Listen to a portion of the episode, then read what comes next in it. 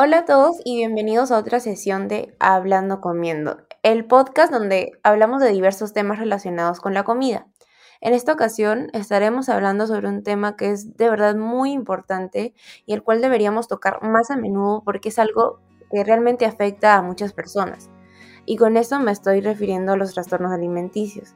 Y nuevamente me acompañan mis compañeros y co-conductores Katia e Ismael. ¿Pueden presentarse chicos? Hola, hola gente hermosa, gente querida, gente peruana. Estamos aquí en el segundo capítulo de este sorprendente podcast. ¿Cómo estás, Ismael? Muy bien, Katia. Hola, Katia. Hola, Elisa. Muchas gracias. Mi querido público, les habla Ismael García y como siempre estoy agradecido de estar aquí, en especial para hablar de un tema tan importante como este. Pero primero que nada, debemos definir el tema para los oyentes que no saben de qué hablamos. Así que, ¿qué es un trastorno alimenticio? Chicas.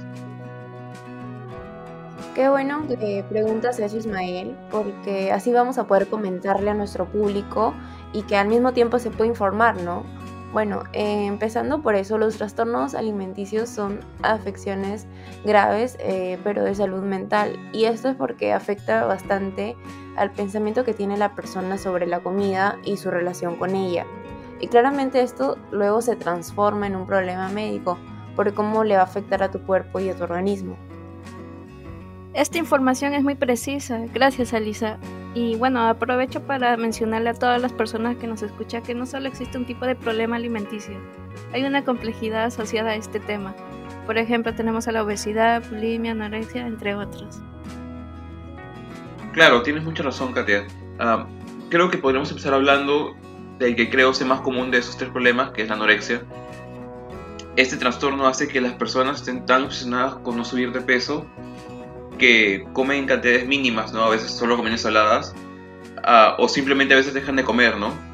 Y lo peor es que no saben cuándo parar, ya que no importa qué tan de gas estén, siempre siguen pensando que están obesas, ¿no? Y creo que es un problema muy grave. Sí, Ismael, es muy cierto lo que dices. Y ya que estás mencionando ese aspecto de cómo afecta a la salud mental de la persona que lo está padeciendo, eh, quiero aprovechar para mencionar algunas consecuencias físicas, ¿no? De la anorexia, porque van desde la debilidad, la anemia, mareos, incluso puedes llegar a tener problemas de, en el corazón, ¿no? Problemas cardiovasculares. Y muchas veces, eh, consecuencia de la anorexia, surgen otros problemas, ¿no? Sí, por ejemplo tenemos a la bulimia. Como sabrán, cuando uno va después de comer va al baño y bueno, sucede lo que sucede. Bueno, no me explayaré porque es indecente decirlo por, por acá, compañeros, así que propongo soluciones ante este problema social en el Perú que afecta tanto a mujeres y hombres. Sí, Katy, comparto tu opinión. Aún así, yo no me lo imagino porque para mí es lo mejor, qué mejor que comer un pollito a la brasa o un salchipapa, ¿no? Y olvidarse de, todos esos tipos que tienen que ver con el peso. Muy cierto lo que estás diciendo, Ismael, pero o sea, ¿sabías que comer en exceso también puede generarte un trastorno alimenticio? Ah, cierto. Estás hablando de alimentación compulsiva, ¿no? Claro, o sea, ese es otro trastorno en el cual eh, una persona, pues, es, lo contrario, ¿no? Porque come de más, eh, ya sea que tenga hambre o no.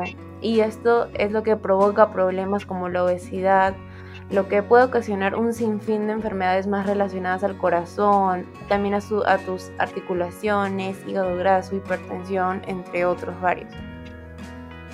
Vaya, de verdad es increíble la variedad de trastornos alimenticios que hay y creo que lo peor es que siempre ataca a un sector de la población que es muy vulnerable a las enfermedades relacionadas a la salud mental, ¿no? Que, que son los adolescentes, ¿no? Sí, Ismael, este, es cierto. Y lo que pasa es que en esa etapa de la vida creo que este, uno suele ser como más propenso a dejarse influenciar por los demás, ¿no? Siempre queremos encajar. Y yo creo que en Perú hay bastantes jóvenes que pueden estar pasando por esto y de verdad parece que no tienen la información adecuada para saber lo que implica estar saludable realmente. Por eso es tan importante que los padres estén pendientes de, sus hijos. Como ya mencionamos al principio del episodio, todos estos trastornos son problemas de salud mental, así que lo más recomendable sería buscar una solución que vaya por ese camino. También es recomendable hablarle y darle mucho cariño a la persona que pasa por esta situación. y si es necesario llevarle a un especialista.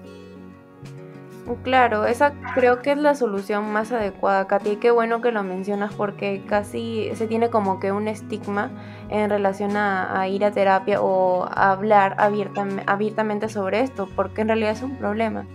Pero bueno, me encanta que todos este, hayamos podido compartir información sobre lo que sabemos y lo que hemos investigado en relación a este problema. Y bueno, mi público, este, esto sería nuestras recomendaciones. Y con esto estaríamos concluyendo, ¿no? Sí, y con esto estaríamos finalizando nuestro segundo programa de entretenimiento para todo el Perú. Además, les invitamos a unirse a Aprendiendo Sabores para que puedan encontrar más contenidos relacionados a comida rica y saludable para que podamos evitar esos trastornos alimenticios de los cuales hemos hablado en este episodio. Hasta luego. Hasta luego. Chao. Hasta luego. Cuídense. Chao, chao.